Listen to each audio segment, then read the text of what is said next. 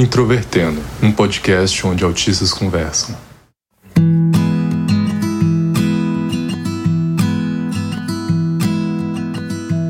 Um olá para você que é ouvinte do podcast Introvertendo. Esse podcast feito por autistas para toda a comunidade. Meu nome é Thais Mosken, eu sou autista, tenho 30 anos e fui diagnosticada em 2018. Hoje eu vou ser host desse episódio em que a gente vai falar sobre empatia e teoria da mente. Meu nome é Thiago Abreu, sou jornalista, um dos integrantes aqui do Introvertendo e eu acho que uma das principais tarefas de autistas é exatamente reforçar de que autistas têm empatia sim. E hoje a gente trouxe também o João Paulo Martins, que é muito mais especialista do que a gente para falar a respeito desse tema. Então, João Paulo, por favor, se apresente. Pessoal, meu nome é João Paulo Martins. É, todo mundo me conhece como JP.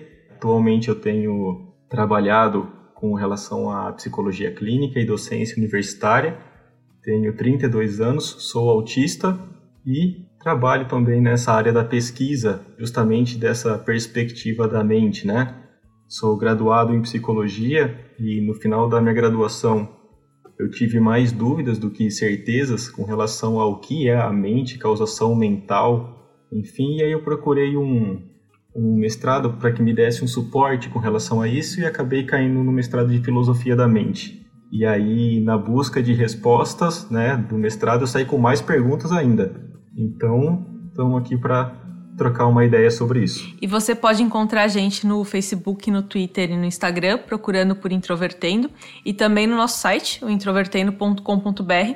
Além disso, você pode nos apoiar pelo PicPay ou pelo Padrim, além de poder ajudar muito e sem gastar nada nos divulgando nas suas redes sociais. O Introvertendo é um podcast feito por autistas com a produção da Superplayer Company. Bom, e se você conhece já o nosso podcast há algum tempo ou se chegou a ler a nossa lista de episódios, você deve ter percebido que a gente já tem um episódio falando sobre empatia, o episódio 10, mas ele já tem algum tempo e a gente acha que é melhor evoluir essa discussão, inclusive trazendo um embasamento melhor, embasamento científico, alguém que realmente tenha estudado esse tema. Então a gente vai complementar aquela discussão conversando hoje com o JP. Então, JP, vamos lá. Vamos começar com a nossa primeira pergunta. O que, que é empatia e teoria da mente? É, primeiramente, eu quero agradecer o convite. Né? Para mim é uma honra estar participando aqui do podcast juntamente com vocês e falar também que eu sou um, entre aspas, né, um escutador assíduo do podcast. Muito obrigado por essa pelo convite de estar aqui com vocês hoje. Ah, a gente fica vermelho. Então, quando a gente fala de teoria da mente, é a primeira vez que eu ouvi sobre isso, né? Eu fiquei pensando literalmente o que era uma teoria da mente, porque tanto que no mestrado, quando é, ainda eu estava fazendo, a gente tem várias teorias para falar sobre a causação do mental. O que é mente, se a mente tem a ver com o cérebro, se na verdade isso daí é só um vocabulário que um dia vai acabar como eles usam bastante a questão de uma metáfora, né? Que, por exemplo, a alquimia deu lugar à química e a alquimia acabou, então daqui a um tempo essa questão do mental ele vai ser só uma fala sem nenhum tipo de validade, sem nenhum lastro, que daqui a pouco vai acabar. Então, as primeiras vezes que eu ouvia sobre essa questão da teoria da mente, eu ficava pensando sobre isso, né? E se você for pensar nessa questão do autismo e teoria da mente, o que ela quer dizer, na verdade, é uma habilidade. Né? Ela não é uma teoria literal, é uma habilidade de você reconhecer ou não estados mentais, estados emocionais ou aquilo que leva uma pessoa a fazer determinada coisa por uma situação emocional. O que ela quer significar, então, teoria da mente, seria isso. A questão da empatia, eu acho muito interessante que a gente pode é, separar a palavra empatia em dois termos, né? Os dois termos são gregos. O primeiro é o termo in, que significa dentro, e o termo patia, que vem da palavra patos. Essa palavra patos é alguma palavra do grego antigo que a gente tem algumas consequências dela é, atualmente, né? Uma dessas consequências dá origem à palavra paixão e outra decorrência dá origem à palavra patologia, ou seja, doença, né? Então, empatia significa a paixão ou o sentimento de dentro. Então, acontece que nessa questão de empatia é quando você consegue reconhecer aquilo que o outro sente ou aquilo que é o estado interno da outra pessoa, né? Então a gente tem essa relação entre então a questão da teoria da mente e da empatia, ou seja, o entendimento próprio daquilo que o outro ele está sentindo, ele está pensando em uma questão assim de você ter uma habilidade. E a hora que você também descreve as questões da teoria da mente, você tem dois subgrupos, que é a teoria da mente implícita e a teoria da mente explícita, vendo que a teoria da mente implícita é o ato é, intuitivo, digamos assim, de você perceber, e a teoria da mente explícita também é o ato de perceber, mas de uma forma racionalizada. Né? Eu tenho, tinha, no caso, bastante dificuldade com essa questão de um reconhecimento facial de uma emoção na outra pessoa. E no caso, por exemplo, daquilo que eu mais é, tenho facilidade hoje é a teoria da mente explícita, digamos assim, né? Porque eu tive que buscar cursos de reconhecimento facial. Então, hoje, nitidamente, eu consigo reconhecer o, o estado que uma pessoa está por um conjunto de expressões faciais que eu somo musculaturas faciais. Então, nessa soma, é muito aquela questão de alguns estudos de um autor que chama Paul Ekman, né? Então ele vai colocando sobre isso. Então é, é essa relação da empatia e da teoria da mente. É muito legal você fazer esse contexto, porque muitas vezes as pessoas não conseguem compreender a diferença entre as duas coisas, porque são dois conceitos diferentes, né, em certa medida, da forma como isso está relacionado ao autismo. E essa dificuldade de reconhecer os estados mentais, de reconhecer expressões faciais e, e várias, várias outras dificuldades né, que estão relacionadas a, a uma percepção do autismo baseada em déficits tem historicamente também levado aquela ideia de que autistas não têm empatia, né? Que é um discurso que foi muito reproduzido e que hoje em dia é muito é, é, ainda é comum, infelizmente, né? De onde que surgiu isso? É uma questão muito muito pontual isso, né, Tiago? Até na minha carreira profissional, através até de orientações de trabalho e tudo mais, eu vejo até a questão de alguns trabalhos de alunos serem embasados com essa afirmativa, né? É alguma coisa que eu vejo que está bastante arraigado no nosso contexto e que de uma determinada forma é, acaba meio que estigmatizando. Eu fico pensando muito na questão, por exemplo, essa falta, essa, talvez de esse déficit, né, de, de reconhecimento ele tenha de fato proporcionado que, o, que uma pessoa com autismo seja dita que não, que não tem essa empatia. Eu vejo, por exemplo, particularmente, é, quando eu tinha muito déficit, quando eu tinha essa, essa questão, por exemplo, de não entender o que a pessoa estava sentindo e nem por esse reconhecimento facial, acabava me gerando alguns problemas, porque eu perguntava, né? Então, por exemplo, assim, às vezes, por exemplo, eu via alguém em determinado, algum determinado estado, né? E eu perguntava, por exemplo, assim, o que o que está acontecendo? E muitas vezes o que era engraçado, a pessoa achava que era a ironia que eu estava perguntando. E não era ironia, era uma questão, assim, extremamente séria. E aí, respondendo de fato a pergunta, né? Eu acho que, de fato, a hora que a gente pensa na história do autismo, isso, por exemplo, ali em 1911, quando surge a primeira, é, o uso da primeira vez a, da palavra autismo, ela vem como recorrência a uma questão de uma outra patologia, né? Não que o autismo seja patologia, mas é, ainda tem nos manuais diagnósticos um, um transtorno de fato. E a hora que a gente pensa no autismo, ele tem a ver com a esquizofrenia. Né? Então, dentro dos manuais diagnósticos, que é um trabalho que eu tenho tido atualmente, de pesquisar desde o DSM-1 até o DSM-5, a correlação que a gente tem dos, dos quadros de autismo, você vê que, por exemplo, há uma. Dentro do DSM-1 e o DSM-2, eles ainda são é, quadros integrantes daquilo que é sintoma esquizofrênico. E eu acho que é de, uma, de, um, de um desenvolvimento histórico que a população acredita de fato que autistas não tenham empatia. Quando a gente pega, por exemplo, o DSM-3, você já tem uma influência muito grande de uma teoria psicanalítica fundamentando das questões que o autismo ele é uma uma decorrência emocional. E a hora que você pensa nessa decorrência emocional, eles vão colocar a questão, por exemplo, de mães geladeiras, são as mães que não dão efetivamente o próprio carinho aos filhos e aí eles se tornam frios, juntamente com, com essa perspectiva materna, né? E uma das questões que entram como essa o processo de cura propriamente dito é que os filhos são levados a, digamos assim, uma espécie de escola no qual eles são isolados de toda a família, porque a família não dá o apoio necessário. Então eu vejo que nesse contexto histórico há uma, uma, uma correlação até os dias de hoje sobre essa procedência. É alguma coisa que eu até costumo dar como exemplo, que questões ideológicas com relação a qualquer tipo de patologia, elas estão muito nos nossos discursos e eles vêm nos, até os nossos tempos, metaforicamente falando, como se fosse um Wi-Fi. Ele está aí e a gente não vê. Eu acho que tem essa correlação por uma própria questão histórica, de uma perspectiva de um modelo talvez biomédico que foi um modelo muito pontual no, no, no passado. Bom, e vários de nós já passaram por muitas situações parecidas com o descrito, né, de ter sofrido com esses estereótipos.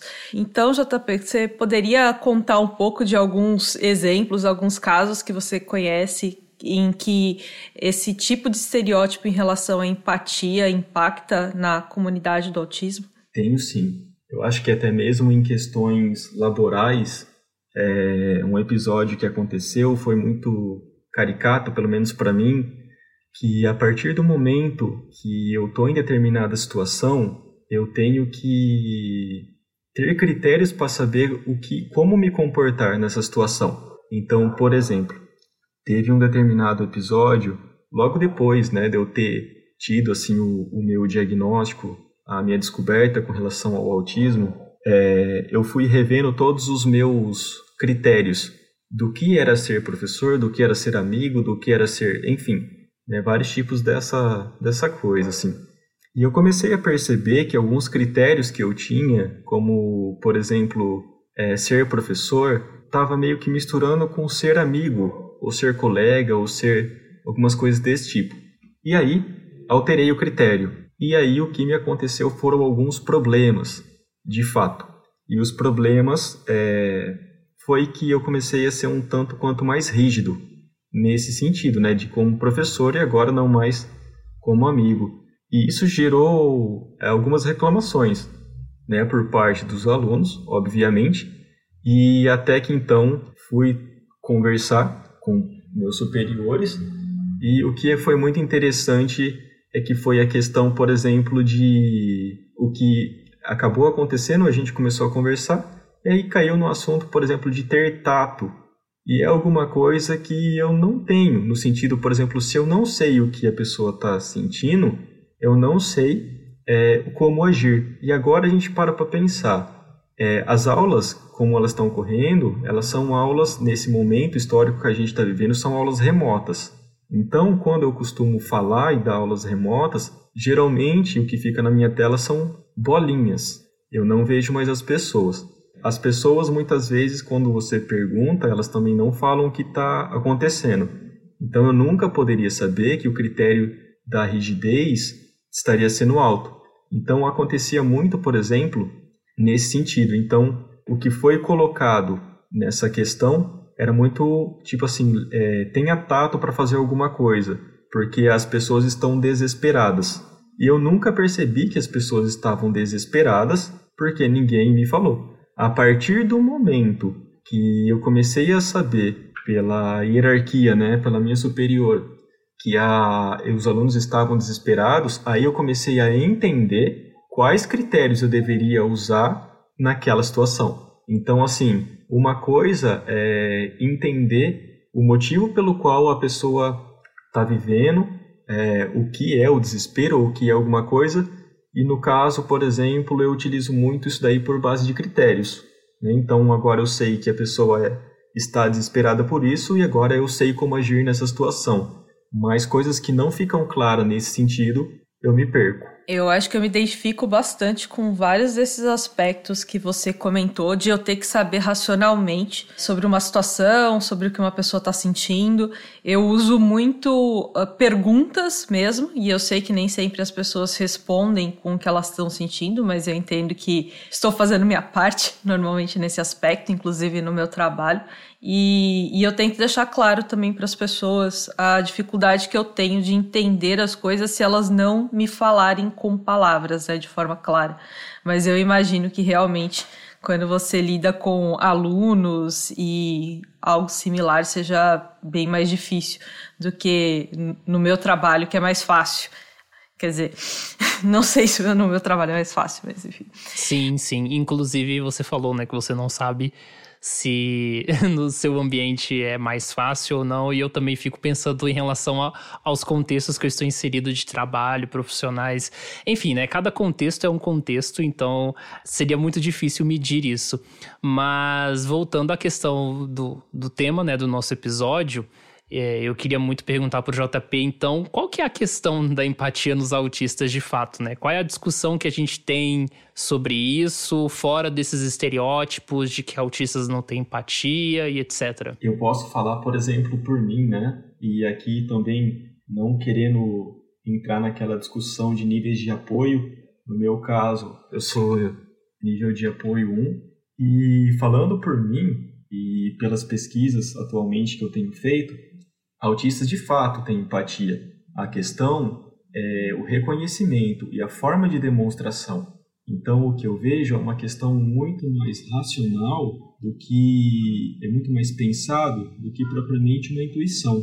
E aí entra propriamente na própria questão do que é esperado que uma pessoa ela responda. É o que a gente chama de do que é adequado. E essa própria questão da adequação do que é para responder uma determinada situação é uma coisa que eu acho que dá muita, muito, muito assunto. É uma das linhas que eu atuo ultimamente na parte da filosofia, que a palavra que a gente usa para isso é hermenêutica.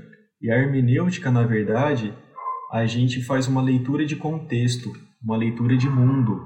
Então, por exemplo, algumas coisas a gente pode falar que estão sendo usuais nesse tempo, mas que em tempos passados isso não, não entraria, não se adequaria. E aí entram várias coisas. Por exemplo, a própria questão, também não vou me prolongar, que é um tema bastante complexo, a questão do termo, né, homossexualidade. Então, assim, é um termo que tem um determinado cunho histórico e antes dessa data histórica eu não poderia colocar uma pessoa como sendo homossexual de fato, não que ela não tivesse práticas homoeróticas ou afetos homoafetivos, mas o termo ele começa de um determinado momento e a partir daí começa-se a ter. Então, por exemplo, a hora que a gente pensa na história de mundo, a hora que a gente pensa, por exemplo, que o homem ele é um homem, é, ele é um ser racional, essa própria questão já é histórica através disso, nessa situação histórica, nessa construção histórica, tem determinados tipos de comportamento e determinados tipos de resposta e determinados tipos de adequação que, de uma certa forma, a pessoa espera. Então, por exemplo, me parece que soa estranho para um determinado tipo de pessoa quando um autista ele tem uma resposta um tanto quanto mais racional para um determinado assunto, por exemplo, um, um assunto que está bastante à tona, a questão da mortalidade, por conta, por exemplo, do Covid e tudo mais tal, lida-se muitas vezes de uma forma mais racional, que a vida tem um, um fim, ela tem um ciclo e tudo mais, do que propriamente de uma forma emotiva. Então, muitas vezes a resposta que uma pessoa autista dá, ela pode ser diferente, mas isso não significa que ela não está sentindo e aí entra numa outra questão também, é, que muitos autistas podem ter, que é a questão da alexitimia, se eu não me engano, né? Que é a própria questão de eu saber falar sobre o meu sentimento. Essa é uma questão que eu não sei com relação a vocês, pessoal, mas eu tenho bastante dificuldade de dar nome para alguma coisa que está aqui dentro, né? Daquilo que eu sinto. E é muito peculiar isso, né? Por exemplo, um dessa alexitimia o que eu sempre faço para saber o que eu estou sentindo é pegar um violão e tocar. Aí muitas vezes eu gravo isso para ouvir e a hora que eu ouço eu consigo dar nome àquilo que eu sinto. A questão então do autismo pode parecer que ele não tem essa questão de empatia e tudo mais, porque a forma de responder é diferente. Isso é muito peculiar, eu falo assim de, de, de uma maneira muito particular, a própria questão de relacionamentos afetivos. E, e aconteceu comigo um caso bastante caricato, era alguma coisa assim que eu sofria horrores, porque eu, eu né, no caso, eu tinha uma pessoa e eu não sabia o que eu estava com essa pessoa. Se eu estava namorando, se eu estava ficando, se eu estava ficando sério, se eu estava só saindo. E já confesso que a outra dificuldade minha nessas questões de terminologias eu me perco. Então, não sei se eu estou saindo, ficando, ficando sério, namorando, enfim, né? Eu não sei qual é o critério. E aí, muitas vezes, quando eu perguntava para essa pessoa, eu falava assim, mas, enfim, a gente está o quê? E a pessoa me respondia, falou assim, o que, que você sente no seu coração? Gente do céu, isso era um martírio. Porque, primeiro, que meu coração ele bombeia sangue.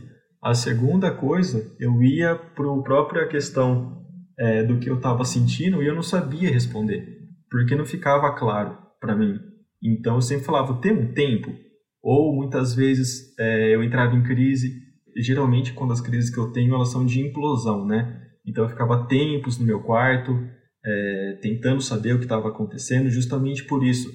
Então eu vejo que a resposta é diferente por uma série de coisas que muitas vezes aquilo que é um, um, uma nomeação não fica claro e também a própria questão do que eu estou sentindo eu não sei. Então eu vejo que essa é uma relação muito tênue entre esse estigma do que o mundo espera do que a gente faça e provavelmente o, o mundo ele não é composto para que seja fácil um neurodivergente, né? E eu aprendi essa com aqui no podcast, que antes eu falava neurodiverso, né?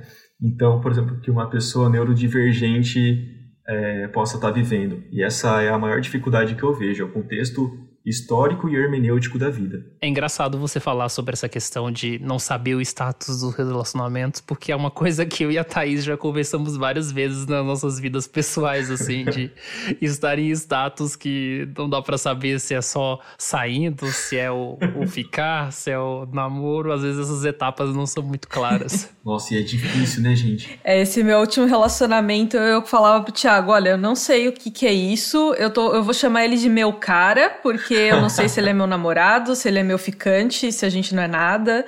Então eu falava que era meu cara até a gente definir que tava namorando. Aí ficou mais fácil depois. Mas é muito complicado.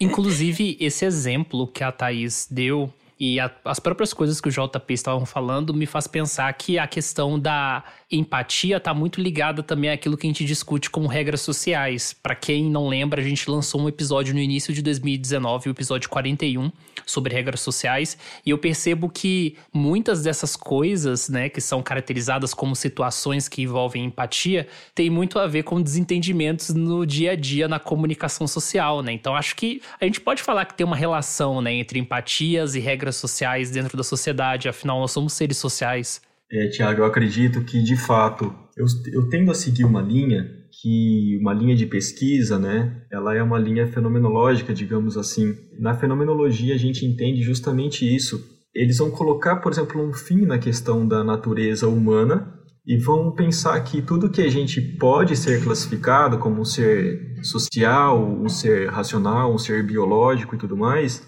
na verdade se refere ao tempo que a gente está vivendo. Então, a hora que a gente para para pensar uma questão aristotélica de praxe, ele colocava como o ser como um ser é, social. A hora que a gente tem, por exemplo, o advento da modernidade, a gente tem ali, por exemplo, na Revolução Científica, juntamente ali com Descartes, a questão própria que o, o ser ele é um ser racional. Então, a gente para para pensar hoje, né, nos níveis que a gente tem da sociedade, cada vez mais é, por uma regra social de daquilo que eu posso, daquilo que, né, se a gente for fazer até uma análise crítica, é, eu posso aquilo que eu quiser, é só você querer que você consegue, é só você ter força de vontade que você consegue. E eu vejo isso uma problematização muito grande com as, os próprios autistas de nível 1 de apoio, porque quantas coisas eu me coloco na situação eu quero e eu não posso. Isso não é uma questão de força de vontade, é uma questão de uma limitação de uma sensibilidade ou de uma hipersensibilidade talvez física que eu tenha, uma hipersensibilidade auditiva muito forte, uma hipersensibilidade visual forte e tátil também. Sempre quando eu saio, não importa o calor que tá, mas eu sempre saio de blusa, porque para mim é muito aversivo a própria questão, por exemplo, de um toque sutil.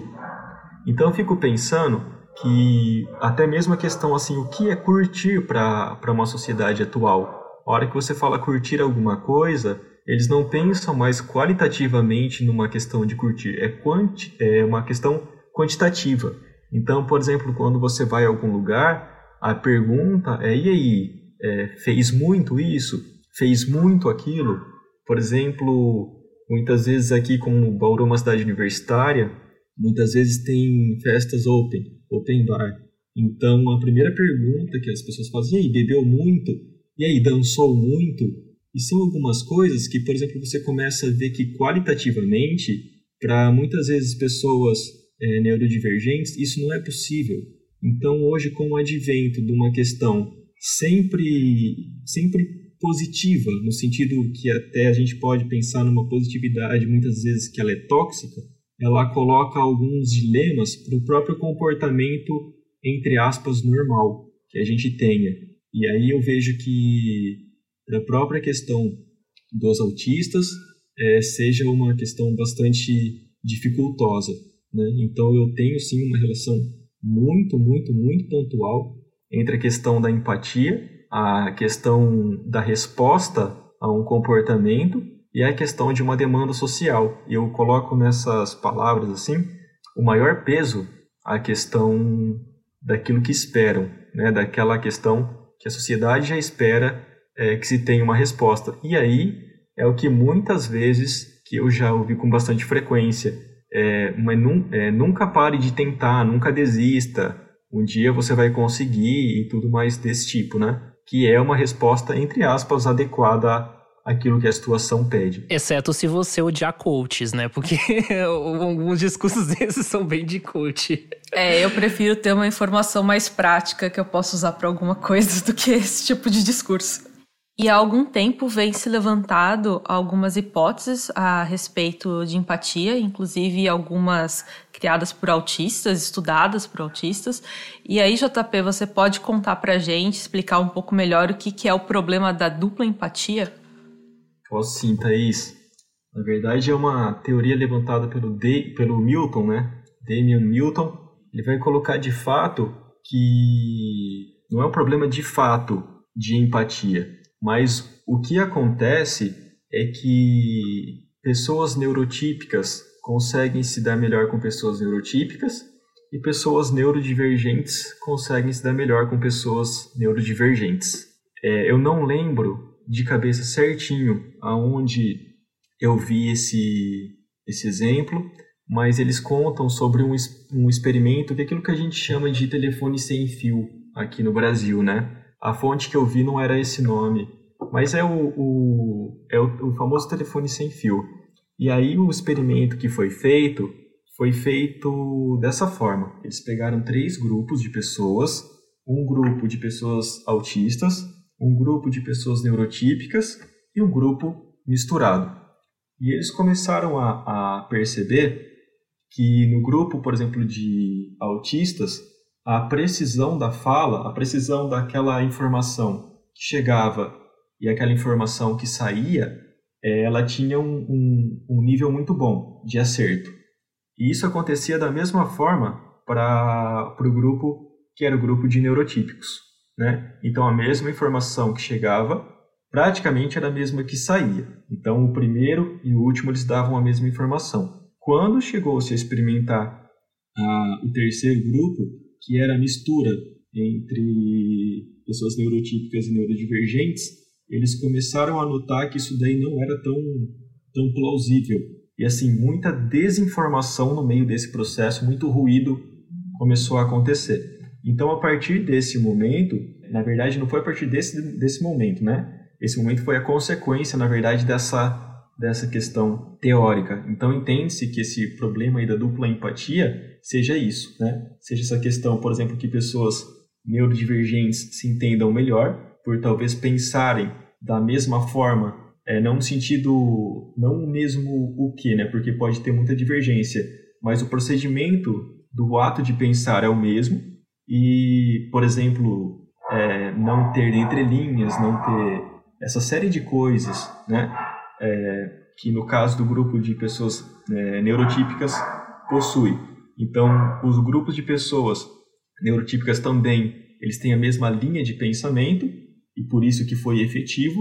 E o terceiro grupo não foi efetivo por conta é, dessa mistura aí de linhas de pensamento. E é até muito interessante que muitas vezes você começa a notar algum tipo de ativismo e que, por exemplo, autistas colocam determinado post em redes sociais que eles querem literalmente dizer aquilo que eles estão dizendo. E muitas vezes pessoas é, neurotípicas entendem que ali tem um monte de entrelinhas.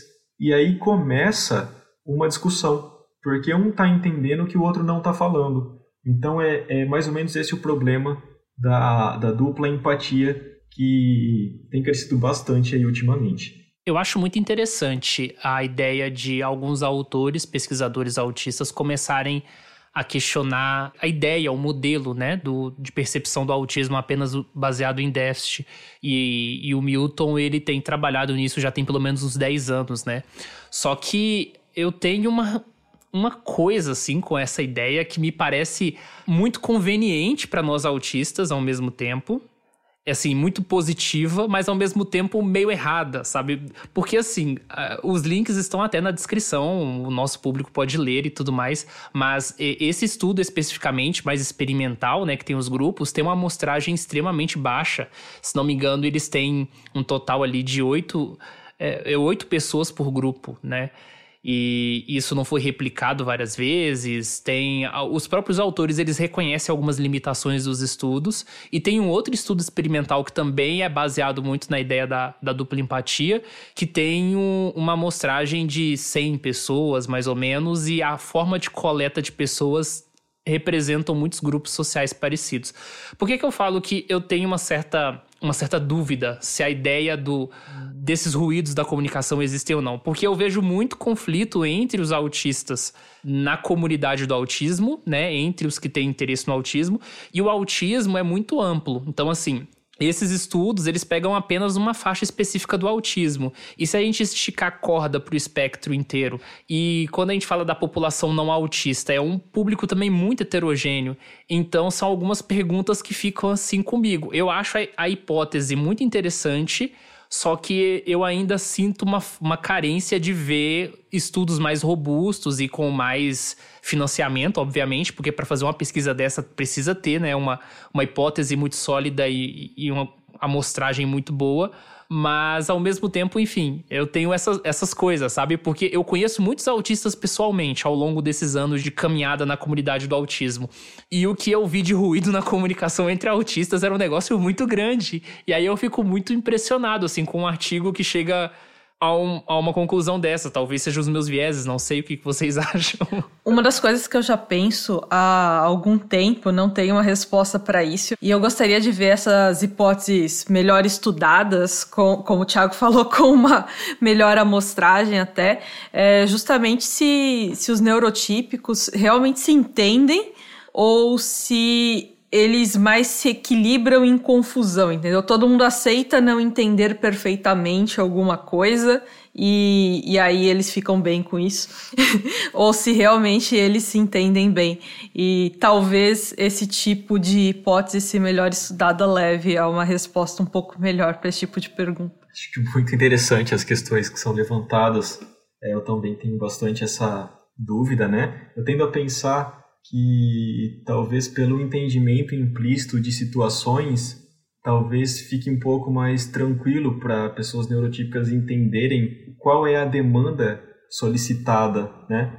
E também pela própria questão de conhecer alguns autistas, é claro que não de forma respondendo de, de, forma definitiva, muito longe disso. Eu acho que abrindo só mais é, aspectos para outras perguntas, né? Eu vejo muito, por exemplo, esses ruídos, porque como a gente de uma certa forma entende a questão literal, eu fico pensando, por exemplo, se o mundo me possibilita entender uma coisa conceitual dessa forma, provavelmente ele vai dar a possibilidade para que outro autista entenda essa outra questão, essa mesma questão literal que eu entendi de outra forma.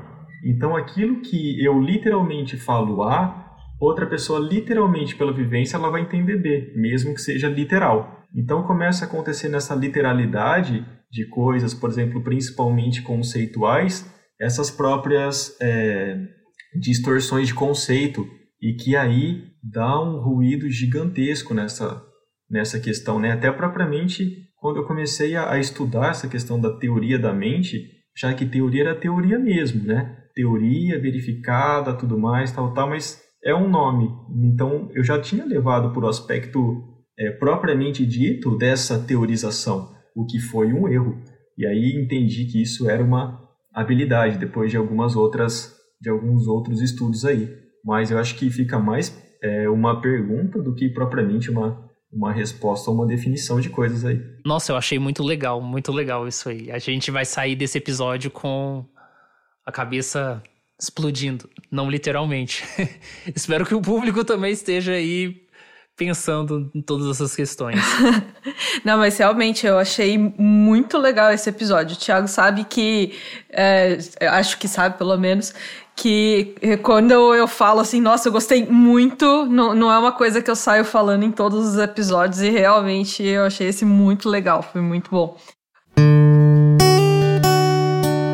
Bom, pessoal, muito obrigada então por esse episódio, muito obrigada, JP. Eu realmente gostei muito dessa conversa de verdade. E então conta para os nossos ouvintes, por favor, onde eles podem te encontrar nas redes sociais ou os seus trabalhos, o que quer que você queira divulgar. Aproveita esse momento é seu. Muito obrigado, Thaís. Primeiramente, eu queria agradecer imensamente de novo, né? Já agradeci no começo, mas eu acho que é uma honra para mim estar tá fazendo parte desse episódio, de verdade. É, estou extremamente feliz e agora reconhecendo o meu estado interno, né? E, e para isso eu nem precisei do violão. é, vou passar então a minha página do Insta, que é onde eu publico algumas coisas com relação ao autismo, com relação aos cursos, às lives que eu dou, né, ultimamente. Então é jpmartins.1233. E aí 1233 é que tem a ver com os múltiplos de 3, que para mim é o que faz todo sentido, né? Enfim. É, e essa é a minha página. E eu acho que é isso, pessoal. Então, quem quiser só mandar alguma coisa no DM e tudo mais, tem alguns destaques que eu explico algumas questões com relação à alteia e atualmente tô, oriento pesquisas nessa temática, né, dentro de uma questão é, fenomenológica que vai um pouco, não vou falar o contrário, né, mas é um pouco divergente das questões mais tradicionais como é, análise do comportamento e tudo mais, né? Mas é um pouco disso assim, pessoal. Mas encerro aqui minha fala agradecendo muito e estou à disposição.